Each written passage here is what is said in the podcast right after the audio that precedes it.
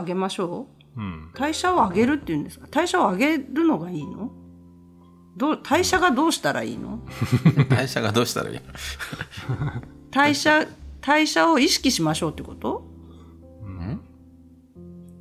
代謝を意識しましょう。代謝を、何？代謝が今から上がっていく時期ってこと？上げていこうってこと？上げていこう。どうなんだろう。どういうこと？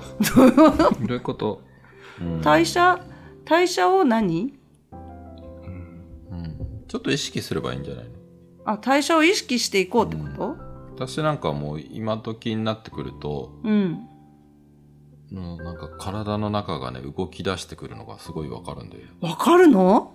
うん。例えば草木やなんかでも、は草木っていうか木でも冬の間は水を吸い上げないのが、い、うん、だんだん。その乾い表かあの硬い表皮の中では水を吸い上げ始めたりとか、うん。この後してくるんだけど、うん。まあそんな感覚が、するの。うん、で外は寒いから、うん。で基礎代謝って言ってそのあんまり熱を作ろうとはし冬の体からもう春に変わっちゃうので体の表面は冷えてても、体の中はね暖かいのがわかるのね私はね。それはどうやったらわかるようになるんですか？どうやったらわかる？なんで勝美さんには分かって私には分からないの？意識してないから。意識？うん。私はね原始人なんですよ。原始人？だから困ることもあるんだよ。こんなだからこんなことをいちいちかん感じちゃうとうん。現代社会についていけないんですよ。はごいね。うん。そうね。まあでもどどっちがいいんだろうね。あーでもよくか感じないにしてもだから私たちもそういうふうな体になっているってこと？今の季節。うん。感じないにしても、多分感じてるんじゃないの？ええ感じてる？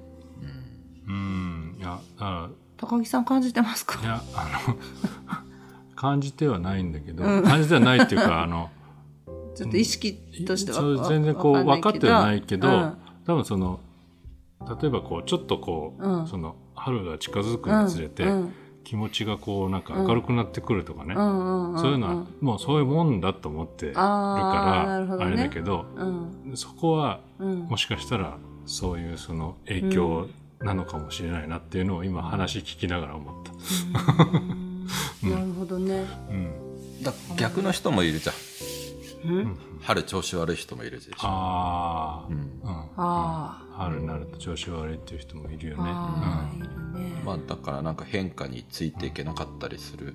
まあ、私なんかね雪深い群馬県の山間部で暮らしているので、はい。雪深い季節からね花が咲き誇るような季節に春って変わるので、やっぱ変化が大きいんですよ、それに対して私はだからなんかああ動きたいなとかって言ってあのあのなんかムズムズしてくるなとかって言うからねちょっと怪しい人ですかって言われたんですよ。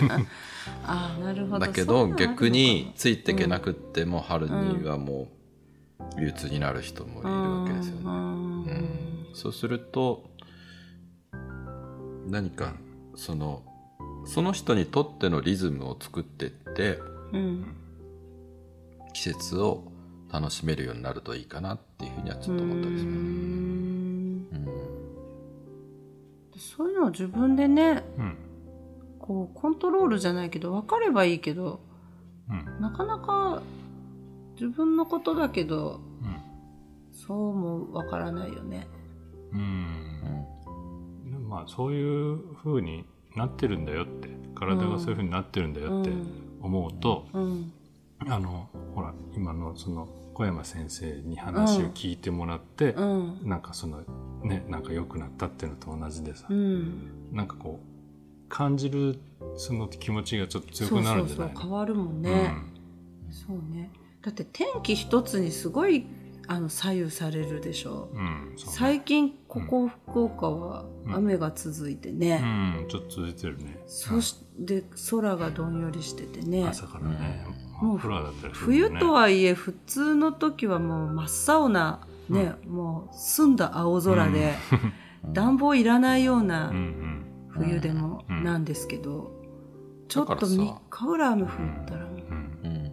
美香子さんなんかは、う、うんもしかしたら、美香子さんもそうだし、この間、うん。ね、息子さんの話とかを聞いてても、はもしかしたら人一倍光の影響とかを感じ取ってるのかもしれないよい、ね。本当にそう思います、だから3ガラスを扱ってるのかもしれないし、人それぞれ感じ取ってるそのセンサーはおそらく違うとう思うね。私はもうお腹なんですよ。お腹に手当てって言ってるぐらいで。はいだからお腹が動いてるとか、うん何しろ食べ物で言ったら、うん温かい汁物とかがとにかく、まあうんお味噌汁とかね、うんそういうのがあれば幸せな人なんだけど、うんお腹が温まった時がとにかく幸せなんですよ、私。お腹の感覚がすごく大事敏感なだけで、それは人それぞれきっと違うので、だからお話を聞いてると、美香子さんは、やっぱり光とかにすごく繊細に感じ取ってる方なんだろうなって思うから、うん。わかんないどころか人一倍そういったとこをちゃんと拾ってるから、まあ光は大好きよね。うん。そうね。そう言われればそういうところが敏感なのかもしれないそうね。ねうん。本当だ。そんなの考えたことなかったですけど、うんうんでもガラス作ってて、うんうん。何を作りたいとかってあんまりなくてう、んうん。なんかただその光の透過によるうん。キラキラ感をどこまでつい キうんそうどんなキラキラがあるかみたいな。っていうのの追求みたいうんうなん。だけだから。そんな時かんま考えてないでしょ考えてない、感じてる方が多いでしょ。うん、うん。だから教室やっててもねうん。もう綺麗ねってみんなで言い合うっていううん。だけの教室。キラキラしてるね。ってでもそれがやっぱ最最高のうん。なんかうん。生徒さんもなんか楽しそうだから、うん。精神的にはいいのかな。うん。うん。うん。なるほどね。うん。そうか。そうかもしれんうん曇りとかね雨に弱いね、だから子供たちにはね、だからね、前に、小柳二白先生ってね、はい、オンラインサロンで特集を、になってくれた先生が、うん。やっぱりその、幼い時にやっぱりこの、感覚のセンサーを刺激する経験をしとかないと、うん。うん。触れたりとかね、光を浴びるとかもそうかもしれないし、もしかしたら人に話すとか、人と話すとかね、触れ合うとかもそうだし、うん。そういったことをしとかないと、うん。圧倒的に大人になってそういったセンサーっていうのは少なくなってきてしまうから、ううん。ん大人になって分かんないって思ってても子供の時には分かってた人たちはいっぱいいるかもしれないよね。私たちぐらいの世代だとねそうだと思うんだけどうん。今、まあ、例えばコロナ禍を過ごした子供たちとかね、うん。外に出れなかったり人と触れ合えなかったりとかになってくると、そのセンサー自体を刺激する経験が少ないとうん。うん。何かこう健康を損なった時にうん。なんだろうな。うん。それをまた戻してくれるようなセンサーが弱かったりするとうん。自分が健康になるための糸口を見つけるのがちょっと大変になるかもしれない、うんなるほど。まあそんなこともあってだからやっぱりクラブを中に手当てをやってるんですよ、うん。うんそうそう。でねいろんな人と話したりとかでこうやって3人揃って話しててもうん。みんな違うからうん。でいろんな人の話を聞いたりとかいろんな人の窓口を見て、自分に合った心地よさと暮らしと見つけていけば代謝は自然と上がってくるのかなと思ってんだけうど、んなるほど。うん。でできるだけそこにたどり着いてほしいなと思ってるんですよ、うんうんうん理屈で説明しちゃえばね代謝って難しいんだけど、うん自律神経と同じでうん。自律神経とか代謝なんて意識しなくたって私幸せよってなところに行ければ一番いいじゃない、うんそうですね。ただなかなかそれが見つからないでうん。不安や戸惑いとね葛藤してる人たちも現実にたくさんいるので、うん。まあ、そういった人たちにうん。その人たちその一人一人に合った、うん、心地よさを見つけて、もうきもう自律神経も代謝もうまく回ってるような暮らしを手に入れてほしいなっていうのところうで、ん。はい、なるほど。その人のね、うん。なんかそう私ってことですよね。だから私って なんていうのその人 その私。私はこうってなんかこう、なんていうの、なんて言ったらいいの？うんあの他の人と比べないでなんか今比べがちじゃないですか。うんうんすっごい比べる世の中なんじゃないかなって私思って、私あんまり比べない方だと思ってても、うん。やっぱりインスタとかいろいろ見たらさ、なんかさ情報がすごすぎてさ、比べる要素が多いからね。でさ幸せな映像とかもいっぱいあってさあなんかすごいのとかもいっぱいあって比べちゃうんだけど、うん。どうしても比べちゃいがちなんだけーど、自分はってことよ。うん。うんなんかもっと。うんもっとなんうんかもっとね。ね。うん。うん。私のなんていうんうん。いや。うの 私のっていうのをみんなもっと言っていいんじゃないのっていうかそうだね、なんか、うん。私こうなんですよねっていう、うん。なんか私はこれが好きなんですとかなんか多分は波動は今こうポッドキャストを通じて皆さんに伝わってるんじゃないかいやなんか自分でもそう思うんですけど なんかそうう、いうポッドキャストになって、そういうオンラインサロンにうん。目指したよね。そうなんかもう、ねあなたはあなたのそれよねみたいななんか、そうね。うん。そういう風に生きれたらうん。なんかもっと楽しいしそうだね。うんもう絶対比べちゃうもん今。うんうん。もう私こんな私でも比べるもんねって思うもんね、ん。惑わされるっていうか。うんそうそう。だから、一人一人がね、それぞれの、なんか心地いいところで、そバランスを保ちつつ、う、うん、なんかこう、補えるものはお互いに補っていければね、一番いいのかな。と本当そうです。思ったりするので。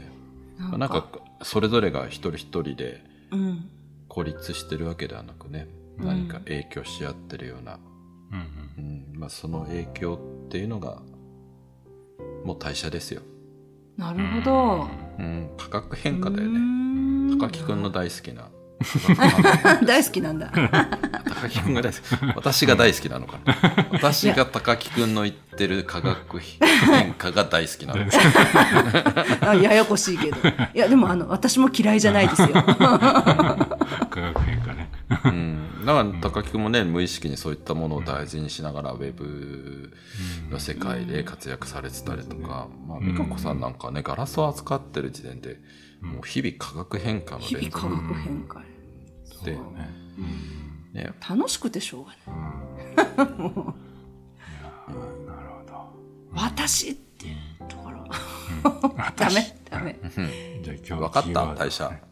うんうん分かった。だからみんなが私。私私私っていうのそのが我が強いとかそういうことじゃなくて自分をすっごい大事にししたみんなが他の人のこともうん。うん。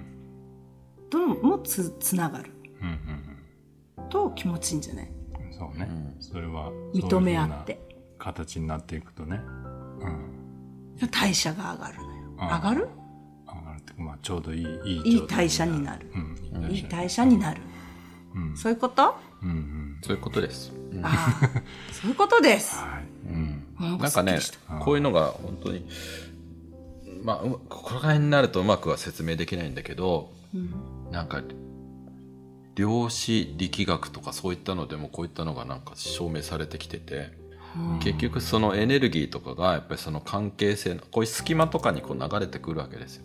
うんうんうん私たちがこうやって3人で話してれば、うんうん。うんまあ、3人それぞれ存在してるより実はその隙間に流れてるエネルギーの方が重要だったりとかして、まあそういうのがね、うん、結局人も生き物も環境もエネルギー交換みたいなところがあってうんそれがうまく回ってる方うんがうんなんか健全なのかなという。う、ん。うんまエネルギー交換って聞いたことあるね。うん。そうね。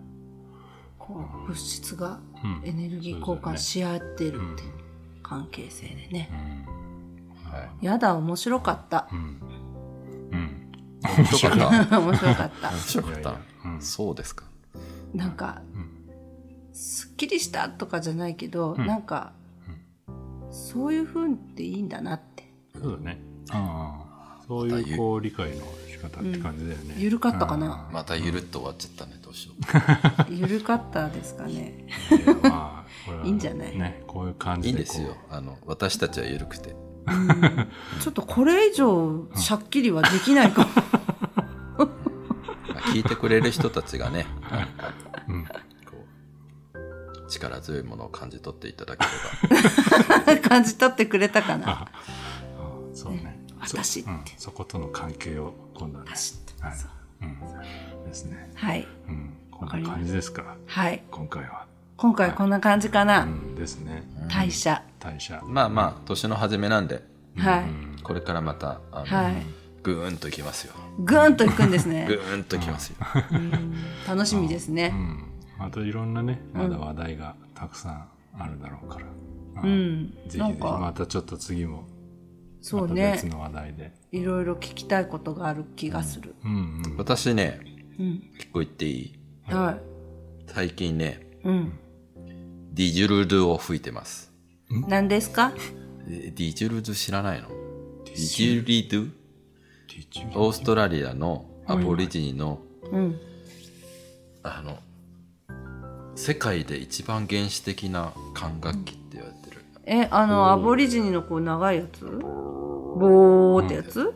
あ、あれそんな名前なんですか？そうそう、やってるんですよ。やって昔か、えー。昔にね、うん。もう、な、なん、もう20代頃にもなんか自分で竹で作ったりしてね、うん。うん、沖縄とかで暮らしてた、沖縄とかね、あっちの方で暮らしてた頃にそういうのやって遊んでたりしてたんだけど、うん。うん、最近ね、呼吸法をね、うん。ディジュリドゥをや使ってやってみようかなと思って、ワークショップみたいなので、あの、山に行って竹切ってきて、うん。こう竹長いじゃん。はい。こう節を抜かなきゃ。うん。節を抜かなきゃいけないから、うん。こう、田舎に行くとね、こう、ビニールハウスのパイプみたいなのが、はいね、うん。転がってるわけですよ、いらなくて。うん。転がってるんだ。うん。転がってるのが、転がってはないかもしれない。それをね、こう斜めにシャキって切ってね、はい。その、こう槍みたいなのを作って、あこう節をコンコンコンって抜いてね、あ。穴をね。そうすると、こう、ちくわの長いのみはいたいなのがはいはできるわけですよ。い。はそうやってディジル。もともとディジルって、い。うん。あの、ユーカリの木、オーストラリアね、のシロアリが中を食っちゃったようなので、筒状になってるものを作ったんだけど、それを竹で作って、へー楽しそう。なんかそんなことを考えて、面白いの、そんなことを考えてたらね、最近ね、うん。オーストラリアの人の友達ができました、私。おへえ。すごい勝手に私が友達だって言ってんだけど。いいんじゃないですか。面白い、面白いよね、なんかね。最近、勝手にそうやってなんか、また引き寄せちゃったな、とか。だからやっぱ広がっていくんでしょうね。んそういうう動くことでう。んね。まあ、まあ、要はねあんまあんまり理屈っぽいことだけじゃなくてうん。楽しくやろうかなと思って、うんうんまあ、そんな子供たちに呼吸のワークショップとしてうん。うん。ディリリディジュルリディトゥを使ってやろうかなと思ってます。へえ、面白そう。うん呼吸の話もねちょっとまだあまり詳しく聞けてないから呼ね吸ねう。んそうそうね、呼吸も知りたいうね。んまだまだ盛りだくさんですねあ盛りだくさんですね。いいね、いろんなこと教えてもらえるから。うんそうねうんあのみんなね。あの続けて聞いてね。誰に向かって言ってるかと思った。リスナーさんだよ、リスナーさんだよ。だえから、この、この回だけ聞くとさ、うん。何このゆるい会話ってなっちゃうじゃん。うんでも次聞いてもやっぱり緩いでしょあ、だけど、だってさ前回自律神経話してさ、代謝話してさ、呼吸話してさ、うん。あ、あ、なんとなくこう、うん。あ、なんか出来上がってくるかもしれない。うん。ゆるくね。うん。そうそうう。ん。いや、ゆるさが、えイルサから脱却しようっていう。脱却しようと思ってるけど。あなかなかね。あなかなかね。うん。まあね。うん。まあいいか。いるいくて。いんじゃない？うんうん。味それはそれで、はいはい、ね、ぜひ長く聞いていただけると嬉しいです、ほんとね。いろいろね、ううん。ですね。うん。じゃあまあ今日はこんな感じで。はい。はい。そうですか、うん。はい。うん。じゃあまたはい。次回もお楽しみに。はい。ね、はい。ぜひ聞いてください。ですね。はい。はい、それではえっとガラス作家の島崎とはい、ウェブデザイナーの高木と都市療法科の佐藤克美でした。はいじゃあまたありがとうございました。ありがとうございます。は今年も聞いてね。聞いてね。はーい